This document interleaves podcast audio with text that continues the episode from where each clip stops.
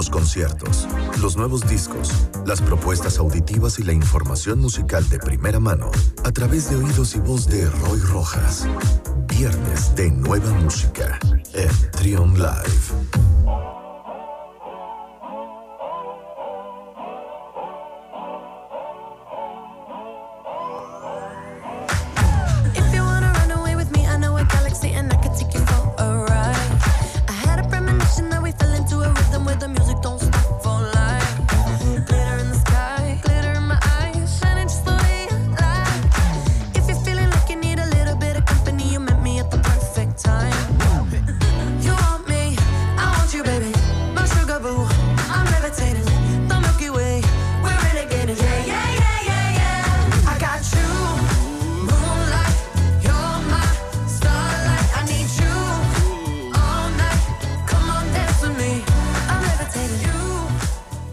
La mañana con 31 minutos, es viernes y es viernes de música nueva, es música de Dua Lipa lo que estamos escuchando, de lo, de lo que más me gusta en lo que se ha hecho en el pop actualmente. Roy Rojas con nosotros, ¿cómo estás Roy?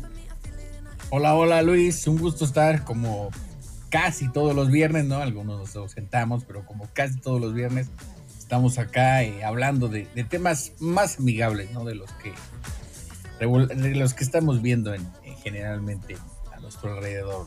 De eso se trata, de, hablar también de cosas también eh, positivas, como lo es la música, como siempre dices, Roy, lo, lo más importante de lo menos importante, o cómo Algo así. Te digo que los que les gusta el fútbol estarán en contra de eso, porque es una frase de ellos, pero con nosotros se la quitamos, ¿no? Total. Escuchamos a, a Dua Lipa. ¿Qué ocurre con Dua Lipa, Roy? Bueno, eh, con Dua Lipa ocurre de todo, ¿no? Desde que hoy estrena ya pondremos un fragmento, un nuevo track junto con Megan Thee Stallion.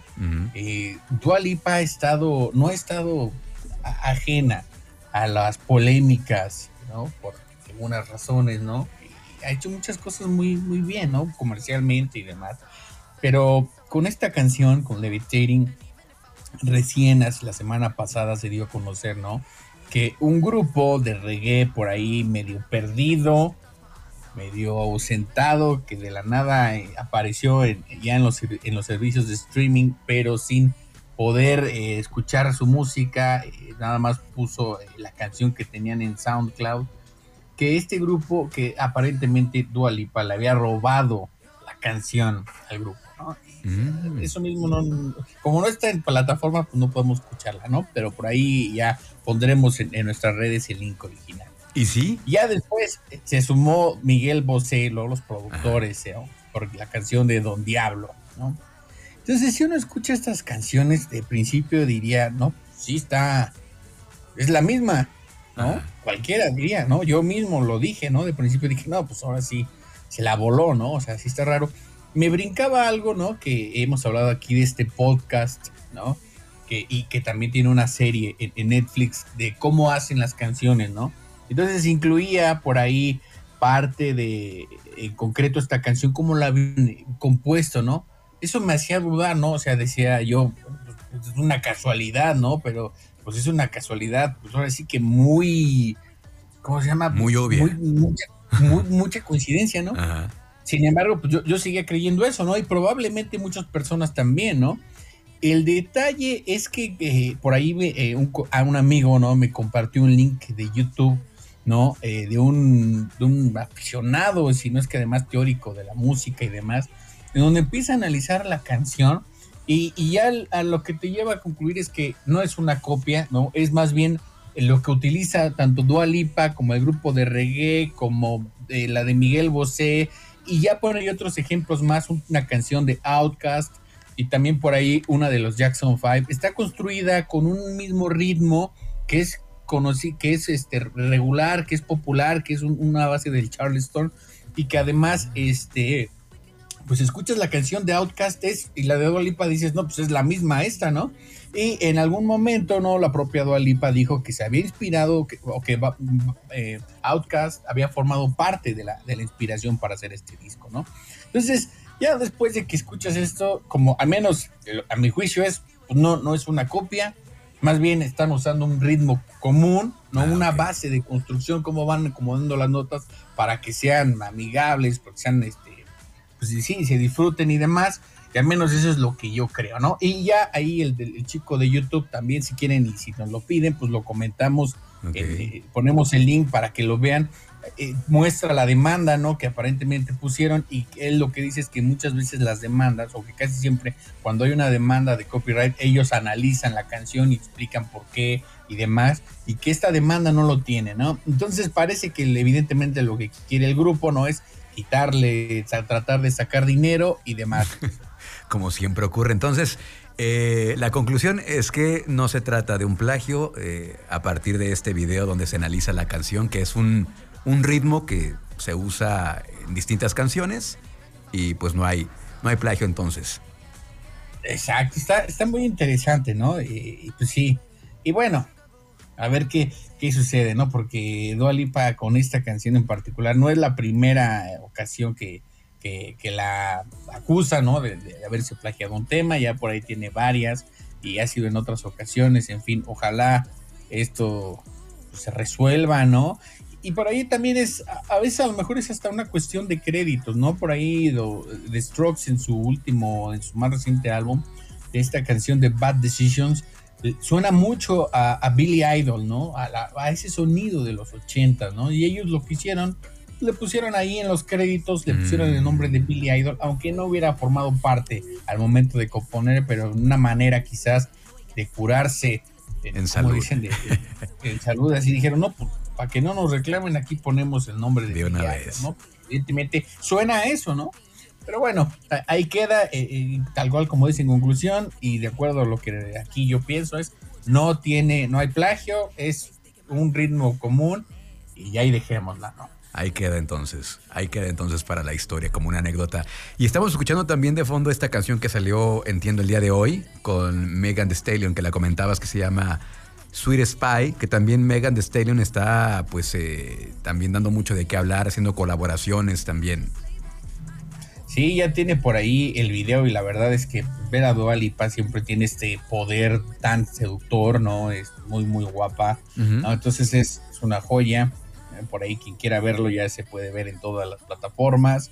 Y pues está, está padre la canción, ¿no? Creo que el detalle con, con Dua Lipa no es, como lo dices, es que está haciendo un pop pero no, no tan meloso, no, vamos, no suena a pop, pop propiamente dicho, ¿no? Este sonido que conocemos, ¿no? Como el, de las boy bands, ¿no? El de, el de eh, Britney Spears, ¿no? Por ahí hoy hay un chico, ¿no? Que sacó un álbum que la verdad está sonando mucho, ahorita les paso el nombre, pero a mí en particular no me gustó que no soy tan fan de ese sonido tan, tan pop, ¿no? Y Dualipa creo que lo que tiene es que está en, mantiene como una esencia, ¿no? Y no, no hace ese pop pop también, digamos, vamos a llamarlo así de cajón, ¿no? Tan ya no solo formulaico, sino en su sonido también este, construido también de, cierta manera. Esta música prefabricada, ¿no? Que es para consumo, de consumo rápido, por lo menos sí se, escucha que Dualipa sí le, sí le mete más producción y se está juntando con gente más interesante para tener una propuesta. El disco, el, donde viene Levitating, es, es bueno, es un homenaje a, la música de los, la música disco y también es, es bueno. Pero bueno, pasando otras cosas, a otras, a, otras bandas, también quien eh, sacó música nueva, bueno, este compilado de grandes éxitos, eh, los Franz Ferdinand Roy. Sí, yo lo, vi y me hice una pregunta, ¿no? Y se la hacemos a la audiencia y también te lo pregunto a ti, Luis. ¿Todavía tiene un sentido hacer estos discos de grandes éxitos? Pues yo creo que para los fans, o sea, los que realmente son fans, pues sí, es, se vuelven un, objeto de colección, ¿no? Porque pues sí. Luego también pasa que llevan un par de discos, un par, o a veces hasta un álbum y algunos sencillos sueltos y ya sacan un disco de grandes éxitos. Creo que pues tampoco, ¿no? será muy pronto. Pero en el caso de Franz Ferdinand, pues está bien, y tienen bastantes éxitos por lo que estaba revisando en este en el, en el tracklist. Ya tienen varias canciones que desde 2000, 2001 que, comenzaron, ¿no? Sí, no, la verdad es que, o sea, no es, no es, no es cuestionable la, la calidad de la banda ni lo que presenta, ¿no? Eso está fuera de discusión, ¿no? Por más que ellos hayan dicho en su principio que ellos hicieron música para ver a las chicas bailar, y que en ese momento se les cuestionó mucho como su integridad y su ética, vamos a decir, lo que los llevó a hacer música y demás. Pero mi pregunta es si ahora tú puedes hacer una playlist, ¿no? Agarrando las mejores canciones por tu cuenta, ¿no? Y si publicas aparte los sencillos. No sé, eso es lo que me, deja en duda, ¿sabes? Es como, mm. es, ¿les funcionará estratégicamente o son todavía como, estas como dicen, patadas de abogado, ¿no? Que, que dan ya las disqueras con tal de no, de no morir o, no, no, sé, ¿no? Me da la impresión de que todavía ciertas, eh, hay ciertas estrategias en donde se niegan, ¿no? A reconocer que las, la forma de consumo musical, pues no, no, no es la de hace 20 años, ¿no? Hace 20 años, como dices tú, ¿no? Los grupos solían firmar un, contratos con las disqueras de cinco discos y uno de éxitos, ¿no? Y entonces si tú, no, y, y, como tal cual, como dices, ¿no? Te ponían 10 canciones y una nueva, ¿no? Pero ahora ya escuchar la nueva no es difícil, ¿no? Nada más le das clic y ya, ¿no? Y sobre todo que la mayoría de las bandas, ¿no? Salvo las que hemos platicado acá como Witch House, pues no le están invirtiendo mucho a la entrega de, estos, de, las nuevas ediciones, ¿no? Que incluyan un, más que sea un objeto de disco como tal, sea un objeto de colección y demás, ¿no? No parece ser este caso, pero bueno, al final del día lo que nos, lo que nos entrega es en este nuevo compilado de Franz Ferdinand que se llama Hits to the Head son dos nuevos tracks, algunos ya más bien ya se conocían, ¿no? Estaban por ahí sueltos, uno se llama Billy Goodbye y el otro se llama Curious para los fans de, la banda, Luis. Muy bien, pues entonces, si no hay nada más que comentar de Franz Ferdinand, ¿qué te parece? Vamos a escuchar esto que es lo más reciente, que se llama Curious. Eh, ¿Te late, Roy? Adelante. Vamos a escucharlo aquí en el Viernes de Nueva Música con Roy Rojas.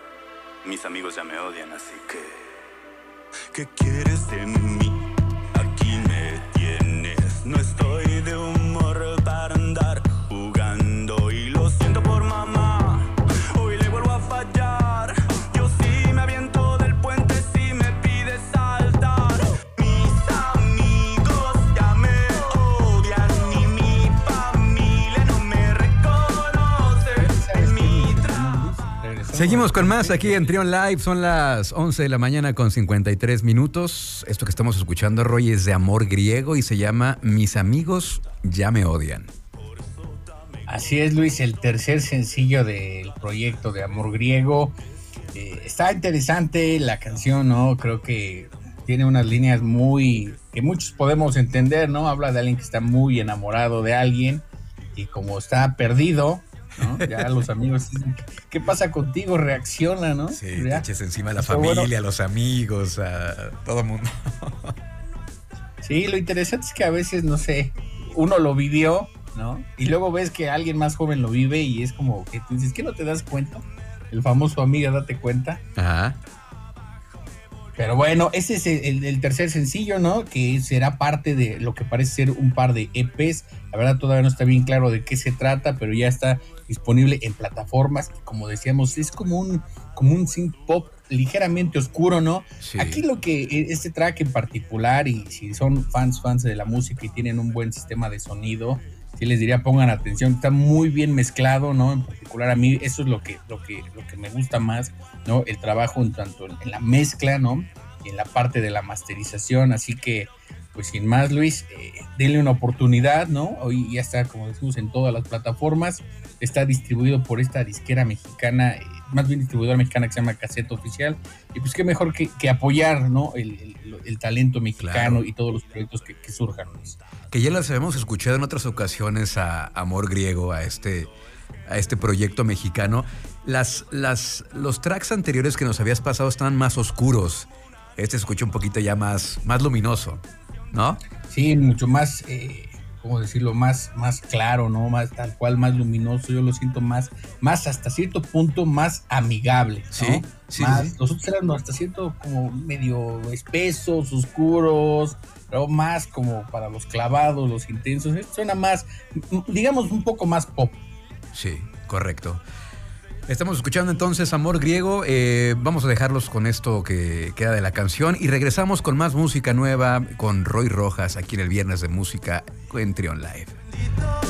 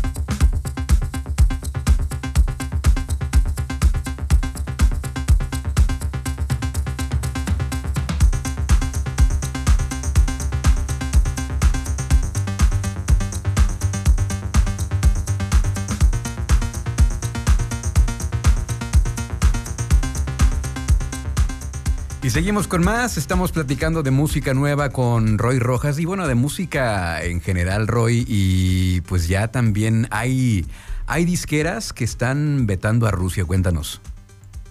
Sí, las tres grandes, como son conocidas, ¿no? Lo que es eh, Warner, Universal y Sony, han dicho que suspenden por lo pronto sus, operaciones eh, en Rusia. No han dicho exactamente durante cuánto tiempo pero esto, por supuesto, que va a traer eh, algún tipo de consecuencia a nivel musical, ¿no? incluye, o sea, estas cosas son bien, bien interesantes porque de momento parece que simplemente ah, solo dejan de invertir y ya. Pero si imaginamos algún tipo de, no sé, de, expansión musical en algunos años, pues estas cosas luego generan que, por ejemplo, que Rusia de alguna manera eh, su música no pueda, este, se empiece a consumir local, ¿no? Se me ocurre, es una teoría, ¿no? Como ha pasado muchas veces, ¿no? Cuando los gobiernos cierran y dejan de haber inversiones, pues empieza a ser como un, eh, a nivel musical trae como un impacto, la gente empieza a consumir únicamente lo local, en, fin, se empieza a generar a veces hasta un rechazo hacia lo exterior Eso traerá, eh, más allá de consecuencias económicas, pues habrá que ver qué tipo de consecuencias a nivel musical, pero social, ¿no? Eso es lo que trae y por lo pronto no dejar pasar. No sé, esto por ejemplo se implique que, ya lo comentamos la semana pasada, muchas bandas han dejado, ¿no? De, han, cancelado conciertos, ¿no? Y eso cuando eres, eh, me imagino los rusos que, que, digamos, la gente que dice, pues yo no, yo ni siquiera estoy a favor de esto, ¿no? Pues ¿qué hago? Pues ellos van a dejar de, recibir o, de, poder ingresar a los shows de sus bandas favoritas, en fin, todo, toda una serie de cuestiones que, no, de, las cuales yo creo que no veremos la, el, resultado, sino más adelante, ¿no? En algunos años. Ok, bueno, pues ahí está ahora el veto de las disqueras a Rusia. Y hablando ahora sí eh, de más música nueva, Roy, ¿qué es lo que estamos escuchando de fondo? Lo que escuchamos de fondo es un sencillo, ¿no? Que recién se publicó por parte de Perel, que se llama Real. Trae dos canciones, ¿no? Eh, nosotros aquí casi no traemos canciones vueltas a menos de que no se sepa que son parte de algún álbum, no tratamos de esperarnos al álbum para tener como una experiencia más, ¿no? no nunca he sido yo fan de las canciones por ahí sueltas nada más, siempre me han gustado mucho más los, los álbumes o los EPs, pero bueno, lo que escuchamos se llama es, eh, ella eh, debutó con la disquera de James Murphy, DFA. Entonces ya van, el hecho de que haya estado ahí nos va dando idea de qué se trata, ¿no? Es algo indie, ¿no? En cierto momento, pero sobre todo muy tecno, muy, muy, muy bailable, ¿no?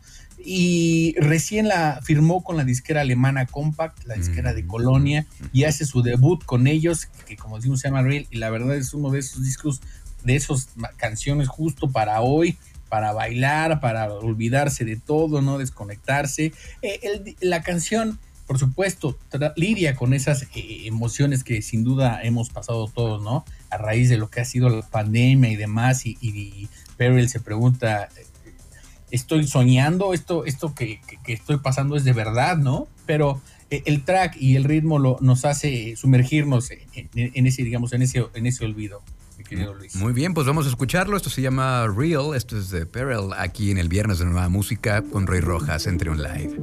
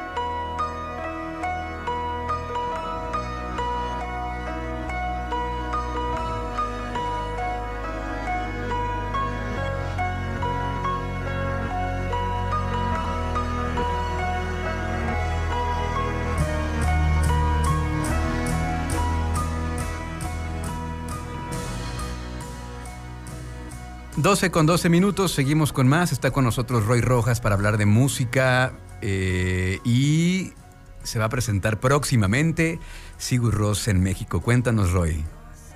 Fíjate que ya se había anunciado, ¿no? Eh, por ahí que Sigur Ross iba, primero se anunció que iban a ser como las, los, cabezas del Festival Vaivén, este que sucede en Morelos, sí. 30 de abril.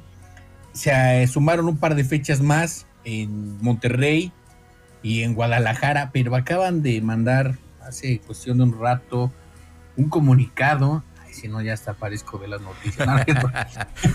Acaba de llegar de último momento. No, pero bueno, sí, acaban de anunciar un show exclusivo, dicen así. El primer show de su nueva gira y ese va a ocurrir en Ciudad de México, en el Teatro Metropolitan, en, en abril. No dan fecha, pero podemos imaginar más o menos que si, si eh, están el 30 de abril en ven, pues, y dicen que es el primero, tendría que ser antes, ¿no?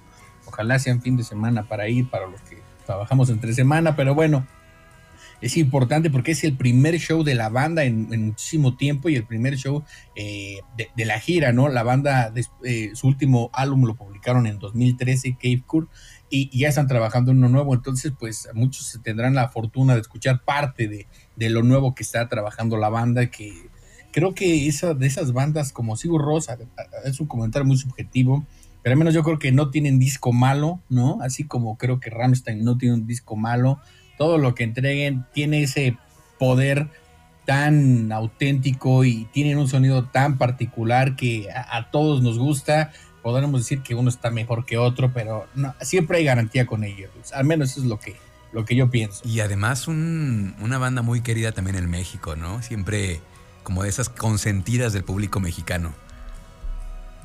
Exacto, ¿no? Les va muy bien. Este será el Teatro Metropolitan. No tengo bien ahorita el dato de cuántas personas le caben al Metropolitan, pero no son tantas, ¿eh? Quizás serán 3.000, 4.000 personas, creo. Así que una de esas pues se agota como con los Smashing Pumpkins que dieron hasta una cuarta y pues hacen un doble aquí, Sigur otra banda que también anunció eh, presentación en México eh, es Porcupine Tree, que van a estar presentándose en octubre, a propósito de que trae nuevo disco que sale en junio también, y que aquí llevamos el disco de Steven Wilson, el, que sacó hace un año más o menos, muy bueno también. Entonces, pues ahí está la agenda de conciertos en, los, en la Ciudad de México. Sumado a eso, es la primera gira de la banda en 12 años, ¿no? Entonces los fans que como dices eh, tiene un nicho aquí en México van a estar más que felices, ¿no? Atentos nada más a los boletos, porque ahora con estas filas que hay que hacer, que filas virtuales, que no sé qué, siento uno que está como en la fila de las tortillas, yo nomás pienso eso, tardas horas en pasar, ¿no? Sí. No, sé si, o sea, la verdad ahí sí desconozco por qué lo hayan hecho así, creo que así sucede en Estados Unidos, no sé esto a quién le beneficia, pero a los fans no, eso me queda claro.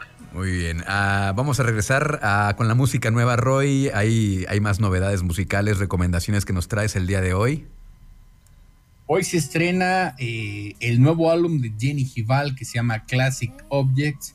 Eh, Jenny Gival también siempre está dentro de este sonido medio folk, medio art pop, es decir, anda siempre jugando como en la cuestión de la experimental, anda siempre apostándole a que su sonido no sea necesariamente amigable, ¿no? Por aquí llevamos el disco que publicó el año pasado junto con otro, una chica, el disco se llamaba Menesque, Collective, que la verdad también es un discazo de, seis tracks y que eh, es parte, ¿no? De ese sonido que ella en el que ha trabajado durante mucho tiempo. Este disco en particular lo siento más amigable, ¿no? Más, como dices tú esa palabra, más luminoso, menos oscuro. Eh, por supuesto, tiene que ver con toda esta parte de, de, la pandemia, ¿no? Ella se encierra cuando empieza la pandemia y empezó a llevar una vida más ermitaña y dijo, no me molestaría tener este tipo de vida, ¿no? Es muy cómoda, es muy amigable, ¿no? En algún momento también ella llegó a cuestionar el matrimonio, no hace mucho se casó, entonces también este cambio de perspectiva lo aborda en este disco. Eh, y, también va hablando como de cosas a cierto punto más mundanas, ¿no? Como lo que es un día, un día a día dentro de, de su vida, Luis. Muy bien, pues vamos a escuchar entonces el track que nos propones de Jenny Gival. Esto se llama Year of the Love. Iremos a corte después de la canción y regresaremos ya con el bloque final de la participación de Roy Rojas en este viernes de nueva música en Trion Live.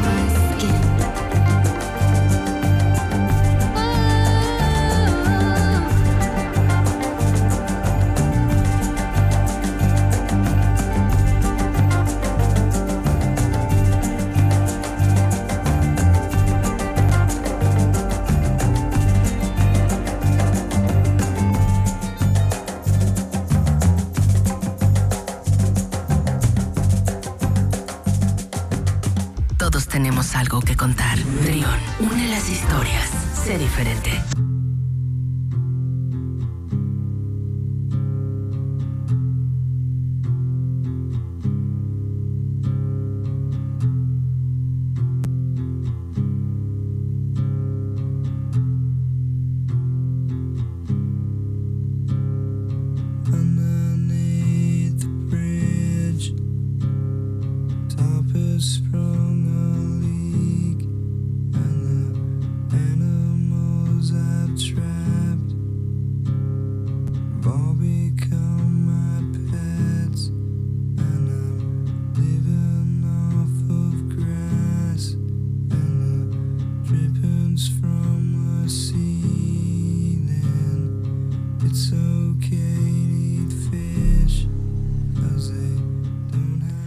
Son las 12 con 25 minutos. Está con nosotros Roy Rojas en este bloque musical. Estamos escuchando a Nirvana. ¿Qué ocurre con Nirvana, Roy?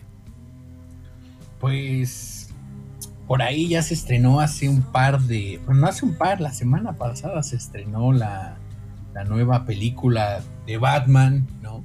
Que por ahí el tráiler traía el track de, de Nirvana justo en una versión más orquestal y ya la película, si no la han visto, no les voy a decir nada, pero pues, sí trae la canción en su versión original. Lo interesante es cómo ha levantado la cantidad de streamings en la película, ¿no? Eh, se ha incrementado a 3.1 millones de, reproducciones, ¿no? Digamos, de cero, no es que tuviera propiamente cero, pero eso fue lo que ganó. La ganancia es de 3.1 millones de, reproducciones. De reproducciones, ¿no?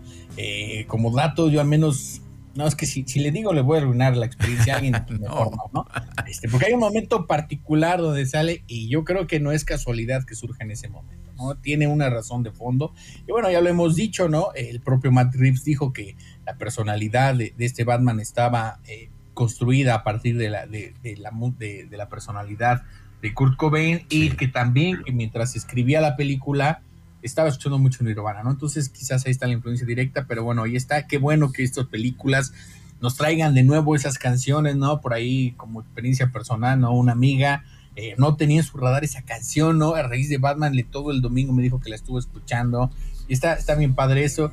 Y ahí en, este libro del que hablaba el otro día, que justo eh, es la biografía de, la banda, ¿no? Eh, cuentan la anécdota de cómo fue que hicieron Something in the Way, ¿no? Una de las canciones que escribió casi al final Kurt Cobain a una semana de grabarse el álbum. Y lo, intentó Butch Vig con la banda en, el estudio, no les quedaba y no les quedaba, y no, ya sabes, ¿no? No sentían que fuera la toma correcta.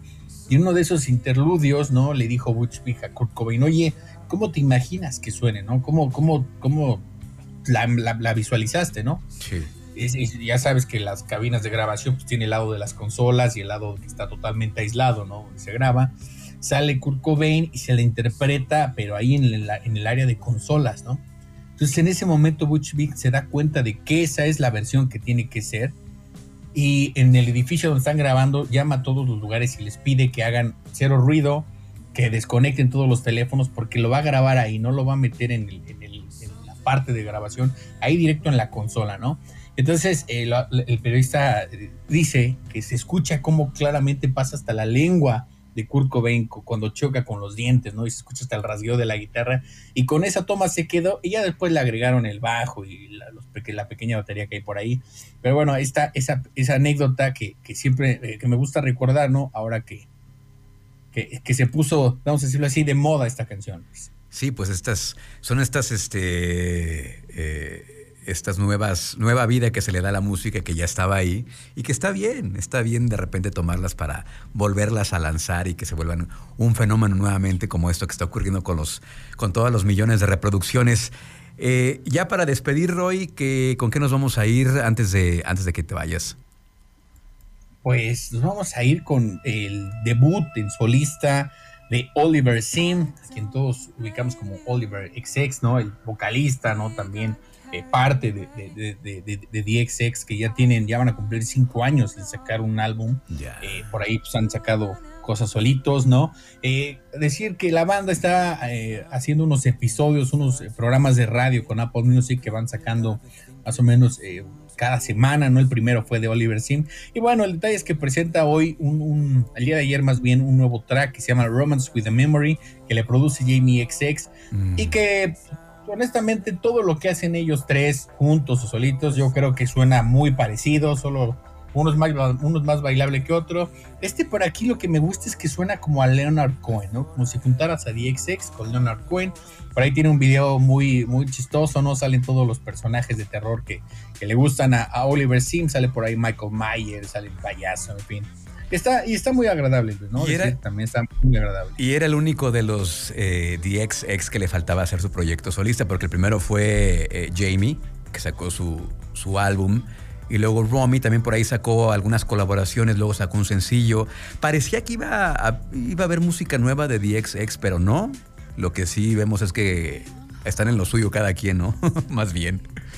Sí, pero fíjate que, o sea, supuestamente, ahora sí que como chisme dicen que no, supuestamente la banda sí está trabajando en un nuevo disco eh, y lo estaba trabajando desde a fines del año pasado, ¿no? Por eso entre los discos más esperados para este año aparecía DXX. Yo no dudo que la banda tenga ya su el disco a lo mejor en un proceso ya sabes de mezcla y masterización y que quizás en la segunda parte del año eh, tengamos más noticias ¿no? muy bien. Sí también son, son otros de los consentidazos de la, de la generación Trión así que pues ahí estaremos al pendiente de lo que ocurra con DXX por lo tanto hay música nueva de Oliver Sim y con esto nos despedimos. Roy gracias. Eh, ¿cómo te encontramos en redes sociales?